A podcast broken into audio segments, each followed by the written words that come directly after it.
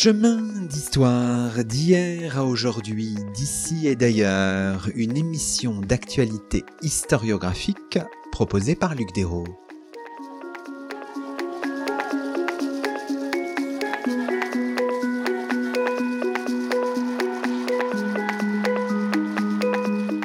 Bonjour à toutes et à tous, c'est le 159e numéro de nos chemins d'histoire, le 39e de la quatrième saison, et nous avons le plaisir d'accueillir à notre micro Laurence Plazenet. Bonjour à vous. Bonjour Luc. Laurence Plazenet, vous êtes professeure de littérature française à l'université Clermont-Auvergne et vous éditez aux côtés de Pierre Liraud pour le compte des éditions Bouquin et Mola un ouvrage monumental intitulé Pascal, l'œuvre qui regroupe textes et écrits de Blaise Pascal, né il y a un peu plus de 400 ans, en juin 1623. Aujourd'hui, dans nos chemins, et pour conclure une belle année podcastique, nous nous promenons dans la vie et l'œuvre de Pascal. Alors, ce qu'on peut faire peut-être, pour commencer, ça nous arrive de temps en temps, euh, Laurence Plazenet, c'est de lire un extrait de votre euh, de votre avant-propos. Alors il y a aussi euh, voilà un style, une écriture, et nous allons comme ça entrer dans l'œuvre de de Blaise Pascal je vous propose de faire cette lecture et puis ensuite de, revenir vers vous. Il nous retient. On entre en Pascal. On ne traverse pas son œuvre. On ne la lit pas pour la ranger dans sa bibliothèque et ne plus l'ouvrir, ou la revendre bientôt. Elle nous trouble, nous déroute. Elle interdit fort l'amour, toute espèce d'évidence. Elle nous accompagne, par mon et par vous, de ci, de là. Irrégulièrement, mais sans plus de relâche, lui avons-nous un peu prêté l'oreille? Pascal, une voix. Pascal, livre d'heures, livre de raison, livre de chevet, livre de livres perdus, envisagés, possibles, qu'il a évoqués, qu'il n'écrivit jamais, livres imaginaires que ses scintillements éveillent en nous et que nous nous façonnons clandestinement, livres de vie à l'aune duquel nous n'en finissons pas de mûrir et de nous chercher, parfois convaincus, souvent égarés, révoltés aussi, exaspérés, mais enflammés. Pascal est nécessaire par le feu. Bon, c'est très beau, Laurence Plazenet. Pascal est nécessaire par le feu. Qu'est-ce que ça veut dire? Ça renvoie au début de l'introduction, où j'essaie de montrer que Pascal n'est pas un auteur qu'on lit par un pur divertissement, par accident, mais qui a vraiment une nécessité pour son lecteur, y compris en 2023, alors qu'il y a 400 ans qu'il est né. Et je m'interrogeais sur la nature de cette nécessité. je crois que c'est l'intensité de cette œuvre, sa puissance, sa capacité à nous interroger aujourd'hui et maintenant sur notre monde d'aujourd'hui et maintenant, qui fait que c'est pas un, un détour ah, c'est pas de, une œuvre qui aurait un caractère historique et qu'on lirait parce qu'elle nous éloignerait de nous-mêmes. Mais au contraire, elle nous permet de chercher ce qu'il y a de plus essentiel dans nos propres quêtes euh, de contemporains du XXIe siècle. C'est extrêmement rare, évidemment, pour un auteur euh, qui a 400 ans. Et vous, votre propre compagnonnage avec euh, Pascal, avec son œuvre, c'est un compagnonnage de, de longue haleine, vous l'avez lu et relu avant même cette, cette édition, évidemment. Probablement moins que d'autres pascaliens, en réalité de manière très paradoxale. Euh, j'ai découvert Pascal euh, au lycée, comme euh, beaucoup de gens de ma génération, probablement dans la gare des Michards et en préparant mon baccalauréat. J'avais déjà un très très fort penchant pour le XVIIe siècle. C'était clairement le siècle dans lequel je me sentais chez moi. Et j'ai rencontré Pascal à ce moment-là, mais je ne suis pas certaine que, indépendamment de l'œuvre, de, de, pas de l'œuvre, mais du, du brio du style, l'œuvre elle-même justement m'est particulièrement marquée. Et puis j'y suis revenue au cours de mes études. Je me souviens d'avoir étudié les provinciales en, en Hippocagne, Henri IV, et d'en avoir été absolument dégoûtée en réalité. J'ai rien compris sur les histoires de grâce. Je suis complètement passée à côté des provinciales. Et je suis revenue à Pascal en devenant une dix-septiémiste à peu près après l'agrégation. Au moment où j'ai entrepris une thèse de doctorat, et puis après, quand je me suis vraiment spécialisée sur l'univers de Port-Royal. Et puis euh, là, je me suis mis vraiment à, travailler beaucoup dessus, à l'enseigner et à entretenir un rapport intime et presque hebdomadaire euh, à Pascal. Mais je ne fais pas partie des gens qui ont commencé par travailler sur Pascal, euh, ce qu'a fait mon, mon co-auteur Pierre Liraud cette édition avec Pierre Liraud, donc un jeune collègue qui s'intéresse à Pascal. Comment est-ce que vous avez fonctionné? On a l'impression, euh, vous le dites d'ailleurs à la fin de votre euh, avant-propos, vous avez fonctionné, je crois, vous dites en toute euh, amitié. Enfin, on sent que vraiment là, il y a quelque chose d'intellectuel, de fort qui s'est noué aussi entre vous deux, les deux coéditeurs de cette monumentale édition. Jean-Luc Barré, le directeur des éditions Bouquins, m'a contacté il y a même pas encore deux ans euh, en me proposant d'éditer Pascal au moment où après le confinement tout le monde commençait à parler euh, de cet anniversaire pascalien. Euh, j'ai aussitôt accepté de le faire parce qu'il y avait un véritable besoin. L'intégrale de Pascal qui existait était jusqu'alors celle des, de la Pléiade chez Gallimard par Michel Le Guern qui pose plein de problèmes et qui est en deux volumes et qui est euh, extrêmement coûteuse. Hein. ça représente plus de 170 euros, donc c'est un volume que par exemple un étudiant ne hein, peut pas s'offrir. Donc j'étais convaincue qu'il était nécessaire d'avoir une nouvelle édition de Pascal et puis accessible à tous. Donc j'allais pas rejeter une proposition de ce genre. En revanche, euh, j'enseigne. Euh, donc je me suis immédiatement rendu compte que je serais incapable de mener à bien le travail sur un délai aussi bref toute seule.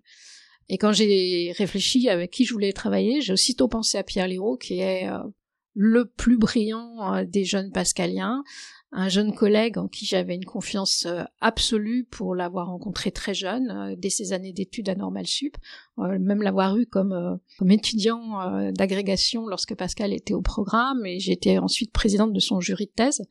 Donc je le connaissais bien, j'avais une confiance éperdue dans sa capacité de travail, et je pensais qu'on pouvait travailler tous les deux en, toute transparence et en oubliant les barrières d'âge, de hiérarchie, ce qui a été le cas. Peut-être parce que l'un et l'autre, nous sommes très marqués par l'univers de Port-Royal, très proche hein, de cette pensée, de ces individus, pour qui l'amitié est une vertu suprême, où le goût intellectuel de certains textes, de certaines réflexions peut transcender complètement euh, des conditions matérielles. Et de fait, euh, l'expérience a parfaitement bien fonctionné et on en est sorti en, en véritables amis. Voilà, c'était une sorte de pari initial, mais je pense qu'aujourd'hui Pierre est vraiment devenu un, un ami et qu'on se connaît bien. On a vu comment on travaillait dans l'urgence, euh, la tension absolue. Enfin, au moment où on se pose des questions cruciales en n'ayant plus que quelques jours pour décider.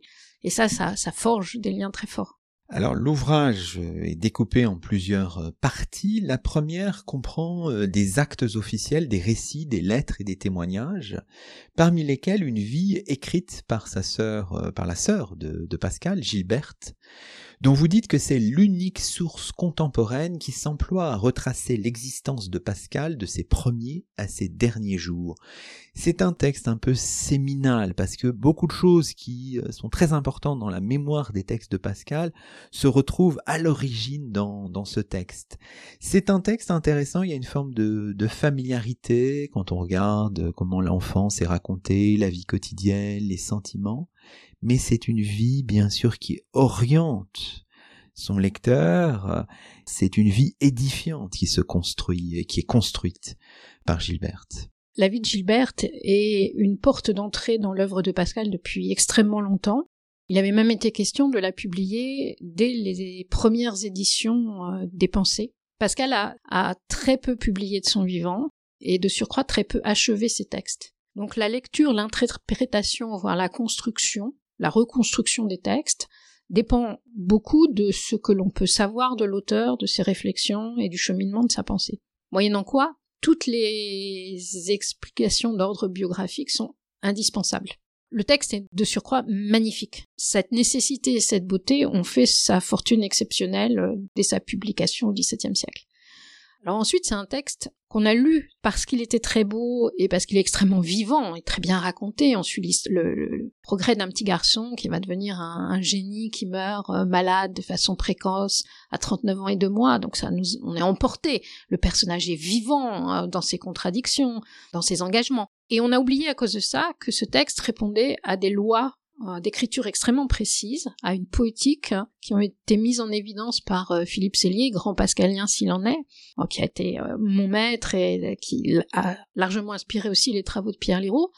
Philippe Sellier a montré que c'était une agiographie, c'était une vie de saint. Alors on a d'abord une vie factuelle qui va vraiment de l'enfance à la mort, et à peu près une deuxième partie dans laquelle on, revient sur cette vie, mais pour montrer les difficultés auxquelles a été confronté le sujet, la manière dont la grâce de Dieu lui a permis de les surmonter, et progressivement d'en faire euh, un saint. Gilbert, sans le dire, présente son frère comme un saint. Alors euh, le lecteur du XVIIe siècle n'avait certainement aucune difficulté pour déchiffrer la nature de cette vie, Aujourd'hui, on l'oublie un petit peu. Donc, un, des grands, des grandes difficultés, c'est que les historiens de Pascal ou les critiques littéraires ont pris cette vie au pied de la lettre, sans aucune distance critique. Donc, c'est un texte essentiel, superbe, et très difficile néanmoins à utiliser. Je veux dire, on ne peut pas l'utiliser d'un point de vue analytique ou savant sans prendre de distance et sans reclasser les épisodes dans la, volonté et l'endroit du cheminement où il se trouve. Voilà, ça c'est nécessaire. D'autant plus que cette vie est appariée à une deuxième vie, qui est la vie de la sœur cadette de Pascal, dont il a été extrêmement proche, Jacqueline.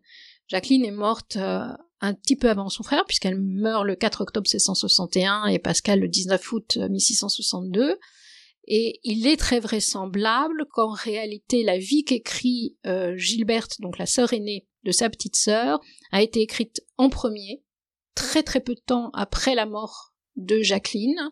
Elle trace la vie de Jacqueline de sa naissance à son entrée au monastère de Port-Royal où elle a été religieuse, en laissant évidemment aux religieuses le soin de raconter la deuxième partie de la vie. Or, les religieuses de Port-Royal, depuis plusieurs années, demandaient à des proches parfois d'ailleurs aux intéressés elles-mêmes avant leur mort, de raconter leur vie à des fins mémorielles, voire hagiographiques pour certaines personnalités. Il me semble tout à fait logique que les religieuses de Port-Royal aient sollicité Gilberte pour qu'elle écrive la première partie de la vie de sa sœur, et que, rompu à cet exercice, lorsque Blaise est mort, Gilberte a repris la recette, si je puis dire, pour l'appliquer à son frère. Mais ce, ce, ce texte-là, hein, euh, cette vie de Blaise, ne sera publié que plus tard, hein, en 1684. Hein, oui, mais, mais elle a été rédigée euh, vraiment dans les mois qui ont suivi la mort de, de Blaise ce texte séminal, disions-nous, parce que il insiste sur différents aspects qui seront repris, qui sont encore repris de nos jours, hein, sur les talents, la précocité scientifique de Pascal, une espèce de, génie mathématique avec tous ces épisodes autour euh, des éléments d'Euclide, la 32e proposition d'Euclide démontrée à 12 ans, je crois, la somme des angles d'un triangle est égale à deux angles droits, et tout ce qui suit, évidemment, il y a ça, mais ce qui compte pour Gilberte, au-delà de cela, c'est la conversion.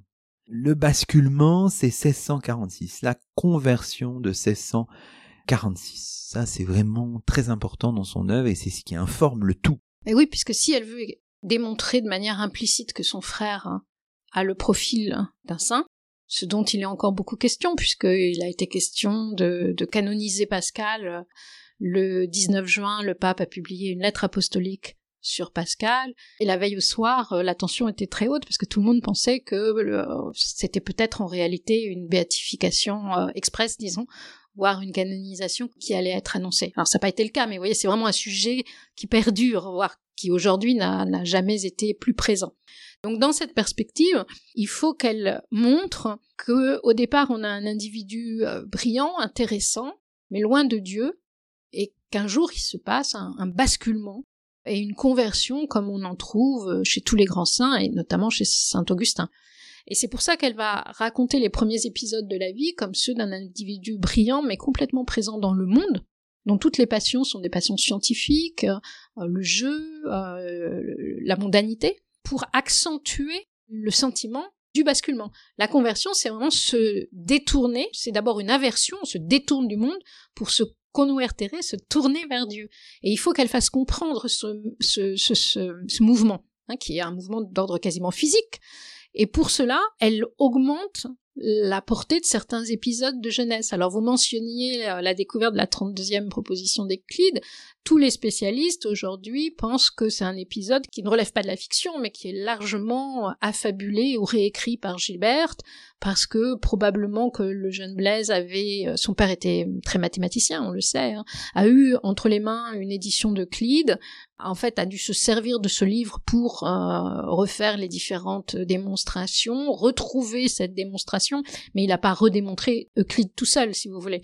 On voit bien comment il y a un prisme particulier qui est euh, cultivé par Gilbert pour qu'on sente qu'il y a un esprit qui était prêt à tout, mais pas à se tourner vers Dieu, et puis que tout d'un coup, il y a cette espèce de foudroiement terrible. Le foudroiement, là, en 1646, voici ce qu'elle écrit.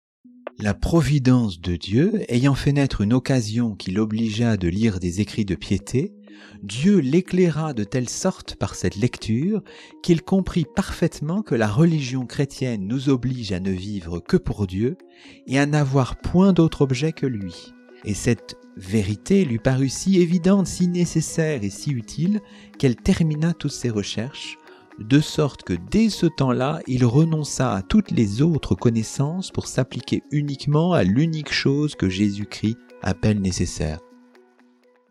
Là, c'est une reconstruction complète. Absolument complète. Vous aurez bien remarqué qu'elle n'explique pas comment ça s'est produit. Donc on baigne dans un, halo mystérieux qui rend de fait l'épisode euh, complètement providentiel. En fait, ce qui s'est passé, c'est que euh, le père est sorti au moment euh, où il y avait du gel à Rouen, au début de l'année, il est tombé sur une plaque de glace, il s'est blessé, et on a fait venir pour le soigner deux gentilshommes qui pratiquaient la médecine et qui étaient réputés, lesquels étaient disciples du curé de Rouville, une bourgade proche de Rouen. Ce curé s'appelait Jean Guilbert et était lui-même un disciple de Saint-Cyran, qui était devenu le directeur spirituel de l'abbaye de Port-Royal et de la Mère Angélique euh, au milieu des années 1620 ces deux gentilshommes hein, se sont évidemment pris de sympathie pour la famille Pascal, puisque euh, les trois enfants étaient brillantissimes, le père est lui-même un, scientifique euh, de la première trempe, hein. là il, œuvre à Rouen euh, pour le compte du roi, mais c'est quelqu'un qui a fréquenté l'académie de Marin-Mersenne, qui connaît vraiment tous les grands mathématiciens de son temps, et ces, ces deux hommes eux-mêmes savants et mais très très dévots euh, se disent qu'il n'est pas possible de laisser cette famille piétiner dans une observation euh, banale, rituelle de la religion, et qu'il faut leur donner un vrai amour de Dieu. Il y a des choses plus importantes dans l'existence. Donc ils vont s'employer à faire lire. Alors les, dix écrits de piété dont il est question sont les, les opuscules de Saint Cyran. Et là, c'est Blaise qui, de fait, devant ces textes, euh, va, euh, va se convertir au sens du XVIIe siècle, donc passer d'une pratique et une observance rituelle de la religion à une pratique euh, intime, fervente, qui transforme son, son rapport à Dieu.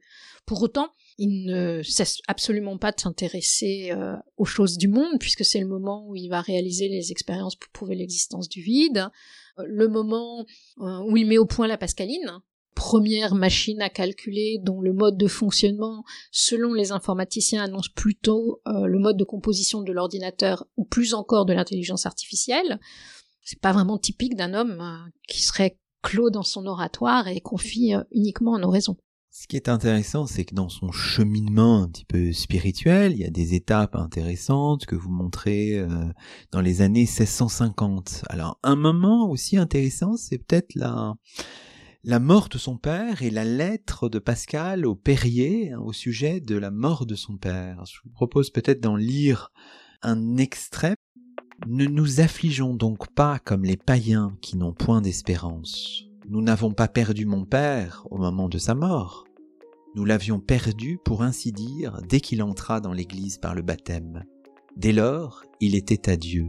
Sa vie était vouée à Dieu ses actions ne regardaient le monde que pour Dieu.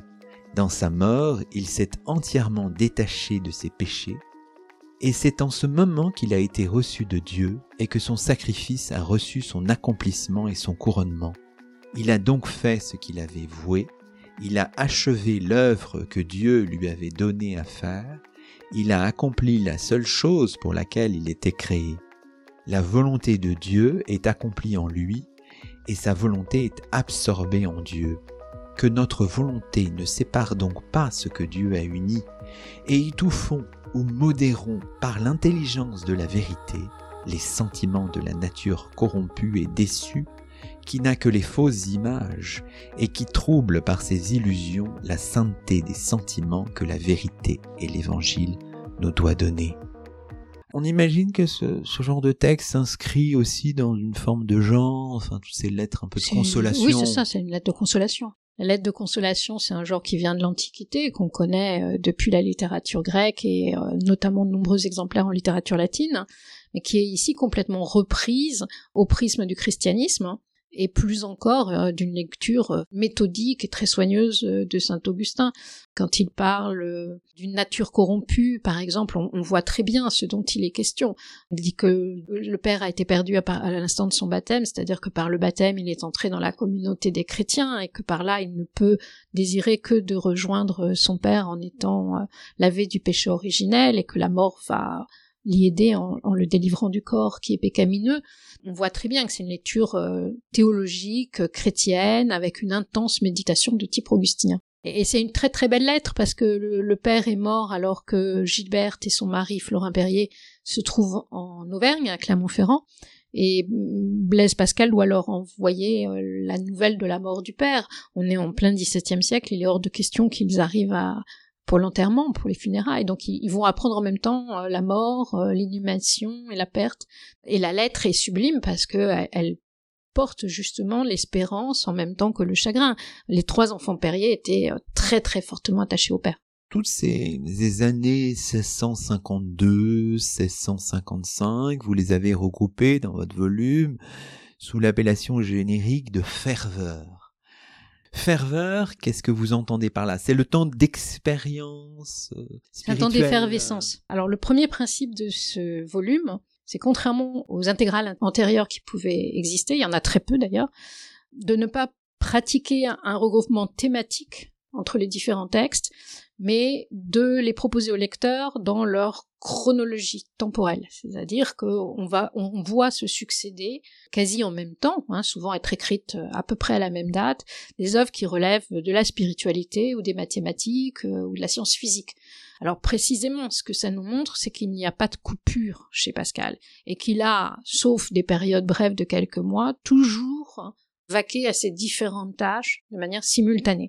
En revanche, ce qui nous semble absolument caractéristique de ces années entre la mort du père 1651 et euh, en gros la, crise qui va être la crise des provinciales, c'est l'effervescence extraordinaire mentale, morale et spirituelle de Pascal. Et ce qu'on a voulu regrouper par ce titre de ferveur, c'est cette effervescence qui est à la fois scientifique, c'est un des moments de très très grande productivité, une effervescence qui le pousse d'ailleurs à rejoindre le monde, mais pour des raisons qui sont même pas totalement personnelles. Il est tombé malade, il est certainement touché par la mélancolie, à la fois par la mort du père, par le départ de sa petite sœur qui rejoint le monastère de Port-Royal, et il va dans le monde pour remettre d'abord sa santé quand il rentre de Rouen. Hein, il avait été très malade, donc euh, on lui dit d'arrêter un peu de travailler autant et de sortir, de, fréquenter le grand monde pour euh, relâcher la tension intellectuelle qui était la sienne.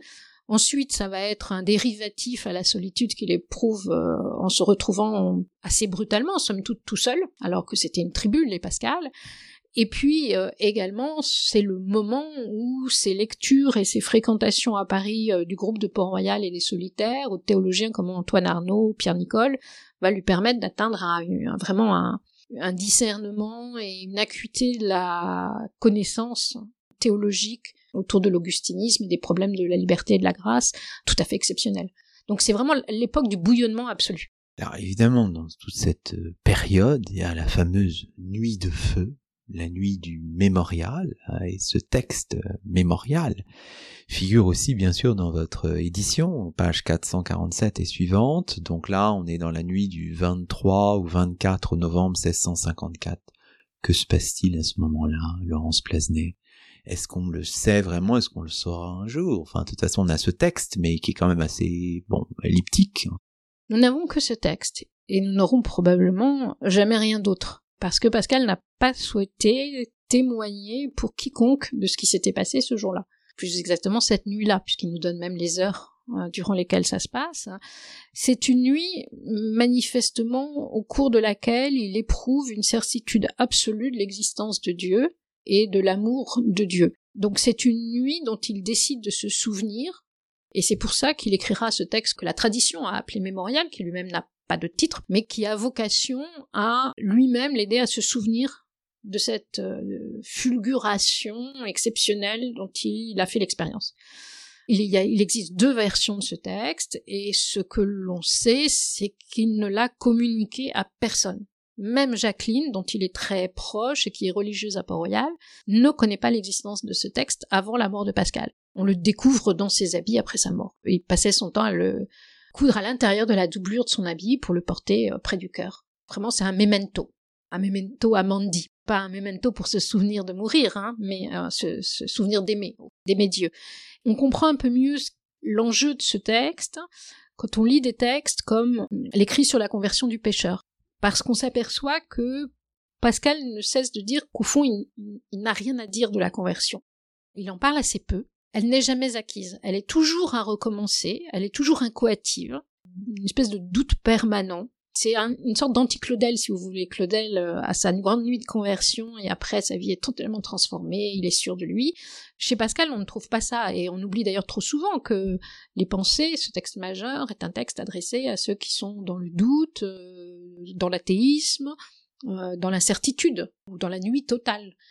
Pascal n'a pas pu si bien parler à ces gens-là si lui-même ignorait ces états préalable à la conversion ou à la certitude d'une joie en Dieu. Sa force, c'est d'avoir connu les deux, et le mémorial nous montre qu'un jour, hein, il a connu la certitude. Mais probablement que s'il le conserve ce papier, s'il est si attaché à ce souvenir, c'est parce que cette euh, évidence n'a pas été permanente dans sa vie. Été un flux et un reflux. C'est quelque chose à, construire et à, gagner.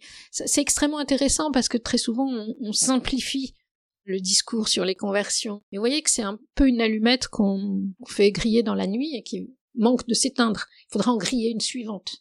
Voilà, c'est, le jalonnement et aussi l'ambivalence de ce personnage qui nous laisse des textes qui sont des, des, des espèces de constellations et puis en même temps euh, sans explication autour. Il nous les livre comme ça mais dans une forme d'incomplétude. Et c'est aussi pourquoi il est si passionnant de s'intéresser à Pascal et si difficile d'en revenir c'est que comme il nous manque des clés, on est toujours obligé de, réfléchir et, de recommencer à lire. Vous écrivez un moment très joliment L'oubli dont parle le mémorial ne désigne pas un effacement du monde, mais l'instauration d'une juste distance envers lui, la définition d'une proportion exacte entre l'homme et le siècle. On le disait tout à l'heure, il n'y a, a, pas de séparation euh, d'avec le monde. C'est valable même après euh, cette fameuse nuit il ne faut pas imaginer que se convertir pour lui ou basculer euh, vers l'amour de Dieu a entendu une séparation du monde, comme sa sœur l'écrit, paradoxalement. Au fond, c'est peut-être par là que Gilberte aurait presque tort de nous représenter un, Pascal en saint traditionnel, vous voyez. Non, chez Pascal, il y a autre chose, et l'originalité, c'est probablement que non seulement mathématicien, mais même géomètre, hein, on connaît son texte sur l'esprit de géométrie, il est un des inventeurs, je parle avec prudence parce que je ne suis pas mathématicienne, mais de ce qu'on appelle la géométrie projective. Géométrie dans laquelle on montre des rapports et des perspectives. Et au fond, quand on étudie son œuvre, on s'aperçoit que c'est une œuvre qui s'emploie toujours à faire voir des perspectives et les prismes selon lesquels il convient de décrypter une situation ou la position d'un être humain. Ce qui s'est employé à montrer en mathématiques, en fait, il fait la même chose d'un point de vue moral quand il évoque les individus et y compris. Donc, si vous voulez, le, monde, il est là de toute façon. Hein, il ne va pas le quitter, mais il va montrer comment est-ce qu'on peut en être sans y être vraiment. Être dans le monde en ayant conscience d'être dans autre chose qui est euh, le rapport à Dieu. C'est aussi une question qui apparaît vraiment à propos de l'amour de soi. Pascal a écrit le moi est haïssable, c'est une formule qui a fait faire un nombre de contresens incroyables, tout le monde ayant jugé en général que ça voulait dire que euh, l'ego d'un individu était quelque chose en soi détestable. Or, il existe une bonne forme d'amour propre. La question, c'est de savoir comment euh, s'aimer de manière juste. Et c'est s'aimer en Dieu, pas pour euh, aller conquérir des villes, pour écraser les autres. Si le moi est haïssable, c'est surtout qu'il est haïssable aux autres parce que je me rends toxique à l'autre. C'est parce que l'être humain est ainsi construit dans le monde d'après le péché originel qu'il veut systématiquement s'imposer à autrui. Et c'est ce moi dénaturé qui est odieux. C'est pas le, la créature en soi qui est odieuse.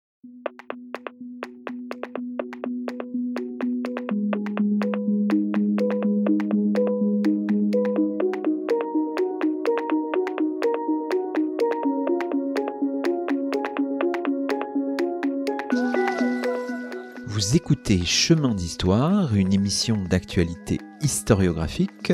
Aujourd'hui, Luc Dérault s'entretient avec Laurence Plasnet, professeure de littérature française à l'université Clermont-Auvergne, éditrice avec Pierre Liraud d'un ouvrage intitulé Pascal, l'œuvre, un livre paru chez Bouquin et Mola.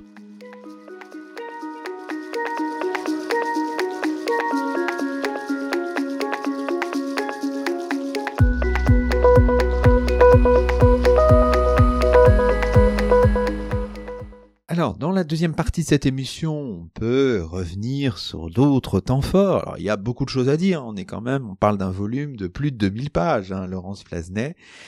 Évidemment, la seconde moitié des années 1650, euh, les années 1655, 1658, c'est le temps aussi des polémiques. Il s'agit de penser, défendre la grâce, et évidemment, c'est le temps des provinciales que vous éditez. Euh, ces 18 lettres écrites à un provincial par un de ses amis, euh, une œuvre de circonstance finalement, euh, constituée a posteriori lors de sa publication en recueil, qui s'inscrivent ces lettres euh, dans le cadre d'une d'une polémique âpre sur la question de la grâce et de la morale relâchée au XVIIe siècle.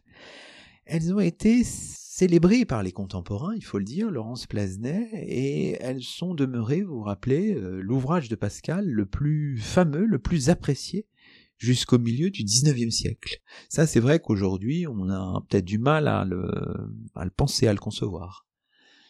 Oui, c'est un best-seller absolu euh, dès leur parution, un énorme succès de librairie, et c'est aussi pour ça qu'elles font basculer euh, les débats contemporains entre les jésuites et ceux qu'on a appelés les jansénistes, mais c'est une étiquette polémique que j'aime souvent peu employer, en disant euh, le groupe de Port-Royal. Et le, le, brio absolu de ces 18 lettres, on a le fragment d'une 19e en plus, a permis que, euh, au fond, euh, le groupe de Port-Royal l'emporte momentanément. Alors le, le talent stylistique, hein, le génie polémique de Pascal font que un auteur comme Voltaire dit que c'est euh, l'état le, plus brillant de la langue française. Et, vraiment, jusqu'au XIXe siècle, ce sera probablement le texte qu'on étudie, qu'on commente le plus. Après, les pensées vont prendre le relais sur les provinciales, probablement parce que la difficulté qu'on éprouve à comprendre le contexte euh, théologique, de combat théologique des provinciales, fait qu'on a l'impression que c'est trop compliqué. Alors au début de l'émission, je vous disais que euh, j'ai eu l'occasion d'étudier les provinciales en Hippocagne et qu'en fait, ça m'a donné le sentiment que Pascal n'était pas pour moi alors que j'étais pas arrivée en Hippocagne avec cette impression-là. je crois que c'est typique. C'est parce que probablement qu'on a voulu m'expliquer d'abord hein, de quoi il retournait, de quoi on parlait, quels étaient les enjeux et c'était technique et ça m'a perdu à 16 ans. Alors que quand on lit le texte on est d'abord euh, absolument séduit par euh, les scènes de comédie avec euh, les, les, jésuites. On est séduit par les formules ironiques hein, parce que c'est vache les provinciales. Il y a un tableau des jésuites. Dans sa lettre apostolique, le pape dit du mal de, du groupe de Port-Royal et je ne le lui pardonne pas en tant que présidente des Amis de Port-Royal. Mais il faut reconnaître que c'est quand même douloureux pour un jésuite probablement de relire ce que Pascal euh, dressent comme portrait de leur communauté et de leur casuiste. Hein. Donc c'est d'abord un texte auquel il faut se confier, j'allais dire tant pis si on ne comprend pas tout sur les polémiques sur la grâce, et on y reviendra après. Mais je crois qu'on a oublié à quel point le texte est, est génial. Alors il n'est pas que drôle, c'est aussi un texte qui peut nous parler beaucoup parce qu'il évoque le climat dans lequel Pascal écrit, qui est un climat où le groupe de Port-Royal est un groupe euh, numériquement minoritaire. En réalité, tous les grands esprits du XVIIe siècle s'y retrouvent. Mais minoritaire, il ne détient pas le pouvoir. Hein. Les confesseurs du roi sont des jésuites. Les collèges, en gros, tout l'enseignement est tenu par les jésuites. Ils sont extrêmement puissants à Rome, donc ils ont aussi la haute main sur les affaires euh, au Vatican. Donc ce groupe a le pouvoir, il décrit très bien euh, le rapport entre la force et l'innocence, et une parole d'innocence, une parole qui promeut les droits de la conscience, hein. c'est le leitmotiv dans la guerre que le monastère de Port-Royal euh, livre, qui est une guerre défensive hein, du côté de Port-Royal, à laquelle le monastère et son groupe hein, sont acculés par le pouvoir ecclésiastique et temporel. Or, ils luttent pour la liberté de conscience, pour avoir le droit de dire on va pas signer un papier pour dire qu'on a tort alors qu'on est convaincu du contraire. C'est pour ça que c'est aussi une page absolument essentielle de l'histoire des idées. Et puis, euh, dans, ce texte, il euh, s'intéresse aussi à tout ce qui est euh, la liberté de l'homme. Donc c'est un texte qui ne peut que nous porter, qui s'intéresse beaucoup à la question de la charité, à l'authenticité de la charité. Il y a des pages qui sont vibrantes pour dénoncer des gens qui se disent chrétiens, catholiques, qui vont à la messe tous les dimanches et qui ont une pierre à la place du cœur ces textes-là n'ont pas pris l'ombre d'une ride. Oui, ça c'est très important ce que vous dites. Il y a une assise théologique qui est très solide, mais peut-être que quand on n'a pas forcément les moyens de s'y euh, confronter, il faut dépasser un peu ça et profiter de, de, ce style, de cette ironie mordante. Oui, il nous emmène par la main parce qu'au début, justement, il part d'une petite fiction. C'est ce Parisien qui se dit mais tout Paris bruit de ses querelles. Mais qu'est-ce qu'on nous raconte? J'y comprends rien. Et c'est un grand naïf. Alors, euh, ce sont une fiction de naïveté comme on en trouvera dans, le Candide. Hein. Donc, ce personnage naïf euh, écrit à son ami à, provincial en disant "Bah écoute, euh, voilà, moi j'ai décidé d'aller rencontrer le premier théologien. il habite manifestement dans le 5e arrondissement, près de la Sorbonne, enfin 5e arrondissement d'aujourd'hui, hein, pas du Paris de Louis XIV. bon, je me suis, je suis sortie de chez moi, j'ai rencontré un théologien. Je lui dis "Bon alors, c'est quoi ces histoires de la grâce? Alors le premier lui raconte quelque chose." le, notre Parisien naïf se dit ah ben je crois que j'ai compris, ils font se voir un janséniste qui lui dit mais non, on vous a raconté des billevesées. Alors là il se dit ah bah ça y est j'ai compris le problème, il va voir un troisième, le lui dit non allez voir un quatrième.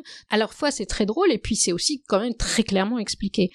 Et puis il y a une rupture à un moment donné, notamment à partir de la 11e provinciale, qui prend un ton différent parce qu'on a le groupe de Port-Royal lui-même, Pascal a fait rire tout Paris. Hein, et les religieuses disent c'est quand même scandaleux de faire rire sur le dos d'un ennemi, et ce texte n'est pas très charitable, et il faut dire qu'il est vraiment pas charitable.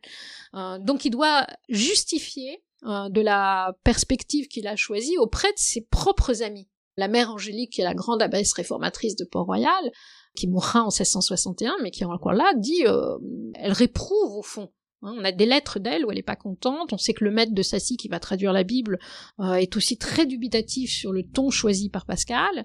Et Pascal va expliquer que, ben, à la guerre comme à la guerre, quoi, euh, plutôt que de se laisser faire et écrabouiller, il faut trouver les arguments et le ton pour parler à l'opinion publique. Ça aussi, c'est le coup de génie de Pascal et du groupe et gagner la bataille de l'opinion publique. Donc, si vous voulez, si on suit, au début, on a des explications sur la théologie, et puis après, les lettres vont prendre des sujets différents. Elles vont parler de la casuistique, et puis parler de ce que c'est que le rapport entre la justice et la vérité, euh, la justice et la force, euh, qu'est-ce que c'est que la violence, comment est-ce que la violence peut interdire de, de s'exprimer ou de, de penser certaines choses, etc. Donc, on dépasse complètement dans les, deuxième morceau des lettres, si vous voulez, les questions précise de l'articulation de la liberté de la grâce. Alors peut-être pour nos auditeurs, hein, on a évoqué ce groupe de Port-Royal, hein, ce qu'on appelle parfois, mais vous nous disiez que vous n'aimiez pas trop cette expression, les jansénistes. Est-ce qu'on pourrait un petit peu les présenter, quelques figures, là qu'on ait un petit peu un portrait de groupe, et comment Pascal interagit avec ce groupe, quelle est sa, sa place là-dedans, enfin, est-ce qu'on pourrait dire en quelques mots là dans ces, euh, cette seconde moitié des années 1650 C'est une question très très large. Hein. oui. Port-Royal, c'est un monastère fondé dans la vallée de Chevreuse en 1204, euh, donc au tout début du XIIIe siècle, qui est d'obédience cistercienne et qui mène la vie normale de tout monastère pendant la période et puis avec un relâchement de la règle euh, au cours des guerres de religion et du, enfin, du XVIe siècle et euh, des guerres de religion. Port-Royal se trouve avoir pour abbesse au tout début du XVIIe siècle une extrêmement jeune fille puisqu'elle a à peine une dizaine d'années qui a en religion le, nom de Mère Angélique Arnaud. Cette jeune femme n'a aucune vocation religieuse, l'a vouée à devenir l'abbesse de cette communauté pour des raisons euh, de stratégie familiale. Lorsqu'elle est condamnée à rester à Port-Royal, elle va faire l'expérience d'une conversion elle-même et à partir de là décider de réformer son monastère La mère Angélique a pour directeur de conscience à l'origine un jésuite, d'ailleurs, on l'oublie trop souvent, elle va être à la recherche d'un directeur de conscience une grande partie de sa vie. À un moment, elle est tellement proche et remplie d'admiration pour Saint François de Sales qu'elle est prête à quitter Port-Royal pour devenir euh, une visitandine, hein, donc dans l'ordre fondé par Saint François de Sales. Saint François de Sales meurt en 1622 et à peu près à ce moment-là, euh, elle va avoir l'occasion de rencontrer une personnalité qu'elle avait déjà vue, qui est euh, Jean du Vergier de Oran, abbé de Saint-Cyran. Euh, c'est un personnage très charismatique qui entretient des relations difficiles avec Richelieu, qui a été très proche pendant ses études à Louvain d'un homme qui est devenu l'évêque d'Ypres dans les Pays-Bas, qui s'appelle Cornelius Janssen, dont on latinise le nom en Jansénus. Et ce Jansénus et Saint-Cyran se sont employés depuis leurs années d'études euh, à relire Saint-Augustin en faisant l'économie de toutes les gloses qui avaient pu être produites au cours de l'Antiquité tardive hein, ou du Moyen Âge sur Saint-Augustin. L'enjeu, euh, c'est que les jésuites promeuvent une vision de l'articulation entre la grâce divine et la liberté humaine qui est plus favorable à la liberté de l'homme et qui a été euh, formulée par un de leurs euh, confrères qui s'appelle Molina et on désigne cette théorie comme une théorie, une théologie moliniste. En gros, le molinisme est un pélagianisme, alors j'emploie un deuxième gros mot, par référence à un moine, un Pélage, qui euh, avait euh, considéré que dans la conversion de l'homme et le salut de l'homme, en fait, tout dépendait de la liberté humaine, en réduisant à quasiment zéro la, la volonté de Dieu lui-même et donc l'œuvre de la grâce.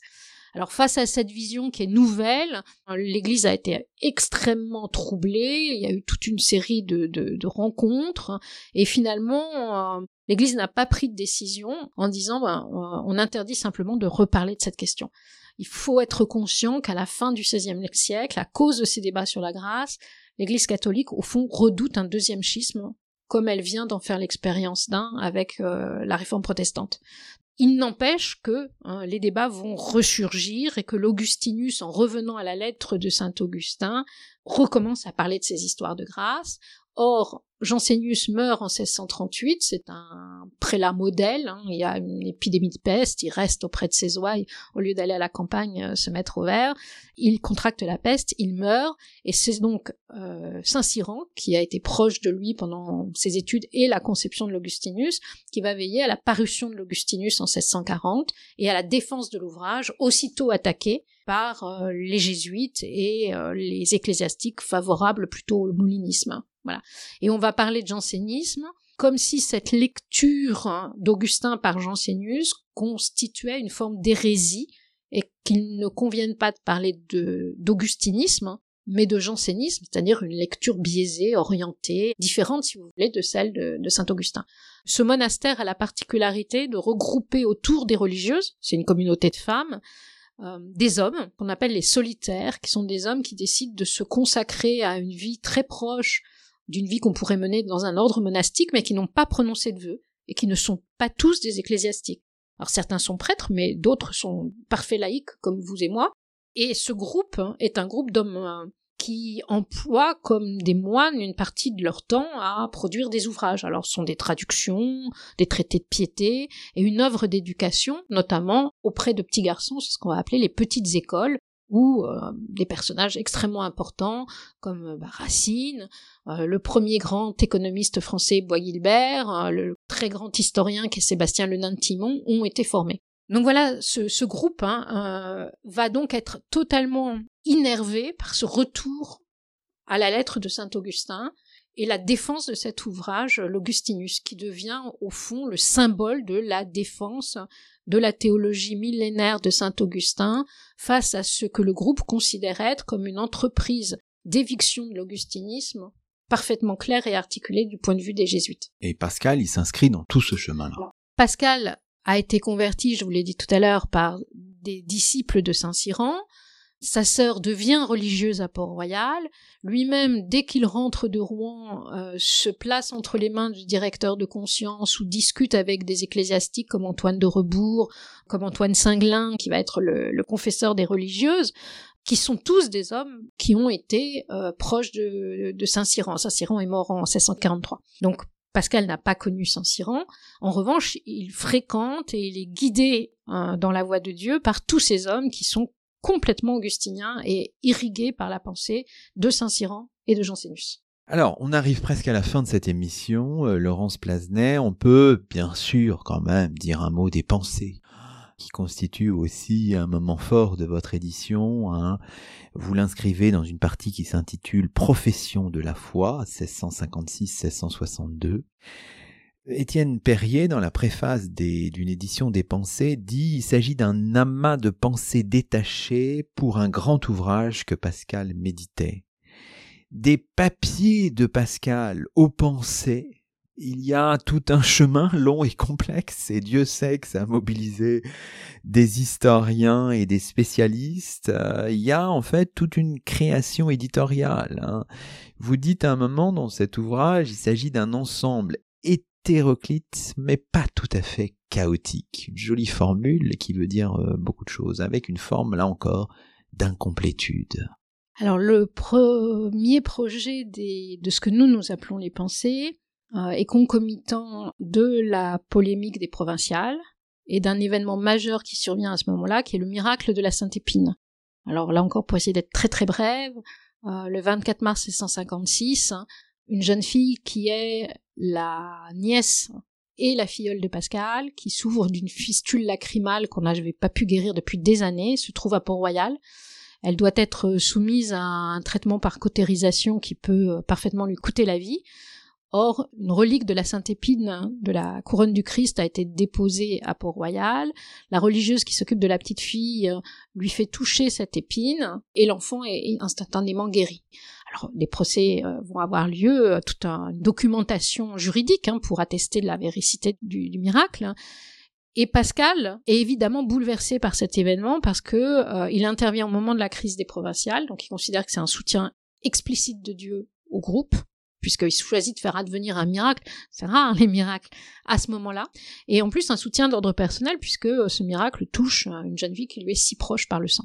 Et à partir de là, il commence à réfléchir à une lettre, un texte sur les miracles. Et puis petit à petit, le projet prend en extension et va devenir euh, un livre probablement pour réconcilier ses contemporains qui n'ont pas la foi ou qui ont une foi tiède, qui se trouvent dans l'état où lui-même était avant sa conversion en 1646, hein, avec euh, la foi chrétienne.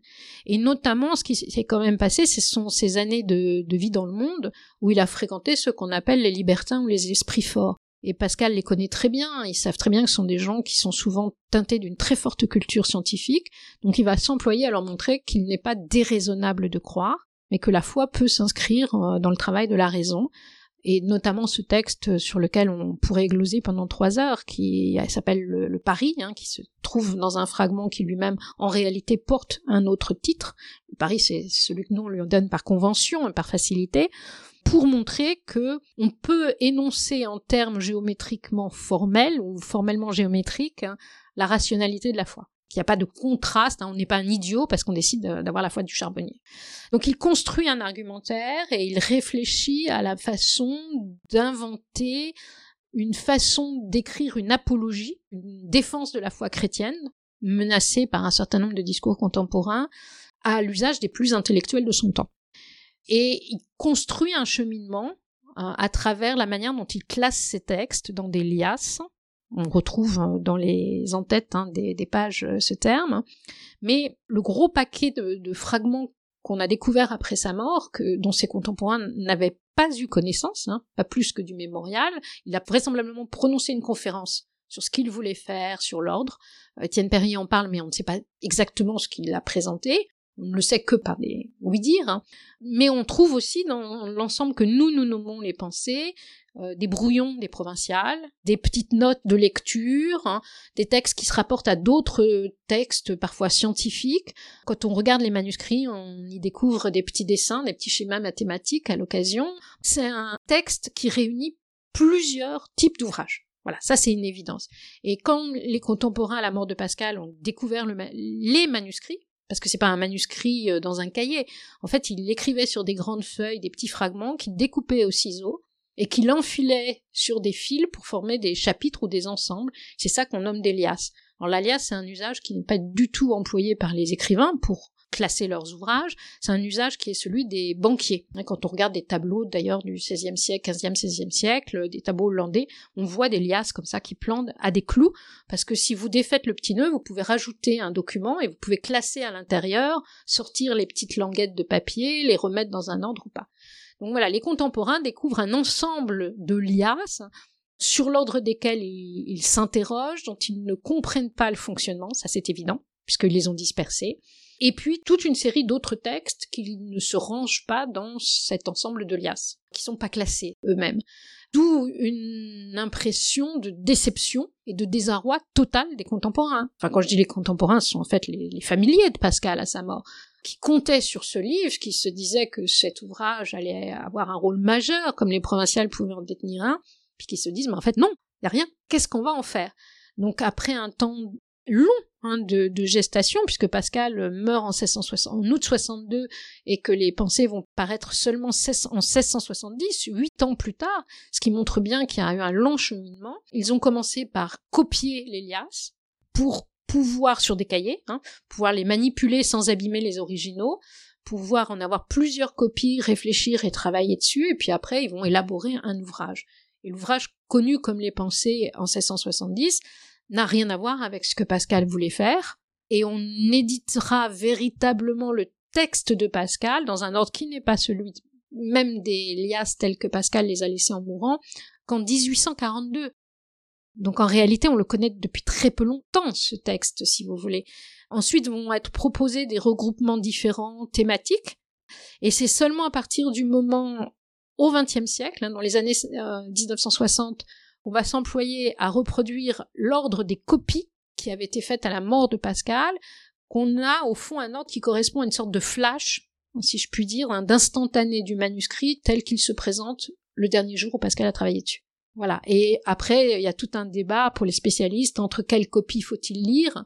Euh, la première, c'est celle que donne l'édition de la Pléiade. Nous, nous donnons comme Philippe Sellier la seconde copie, parce que c'est une copie qui ne s'interrompt pas d'un cahier à un autre. Donc on a la certitude qu'il n'y a pas eu d'interversion entre les cahiers.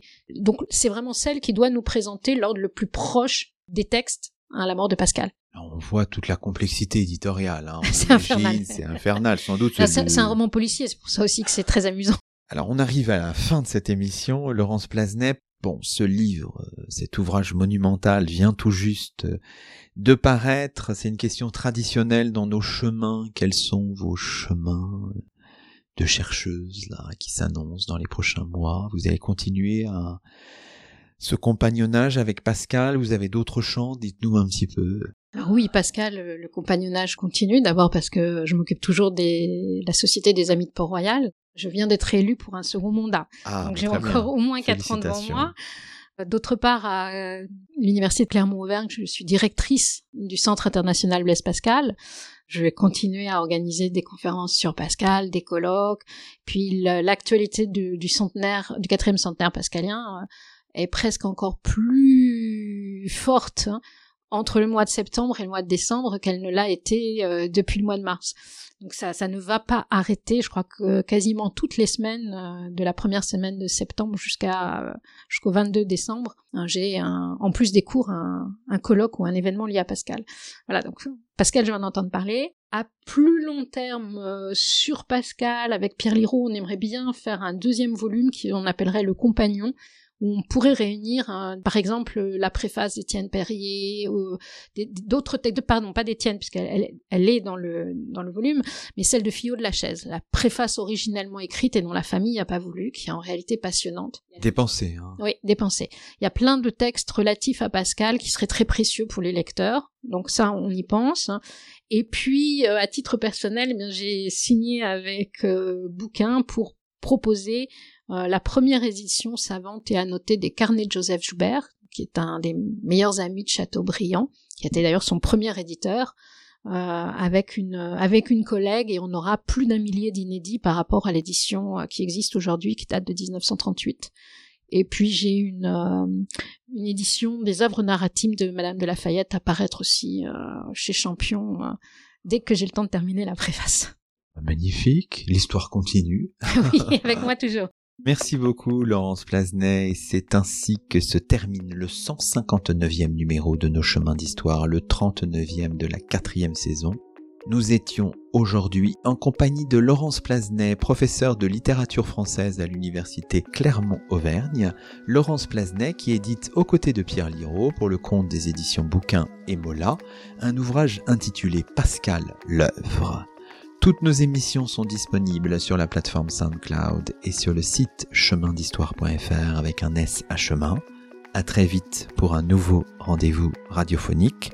Que la force historienne soit avec vous.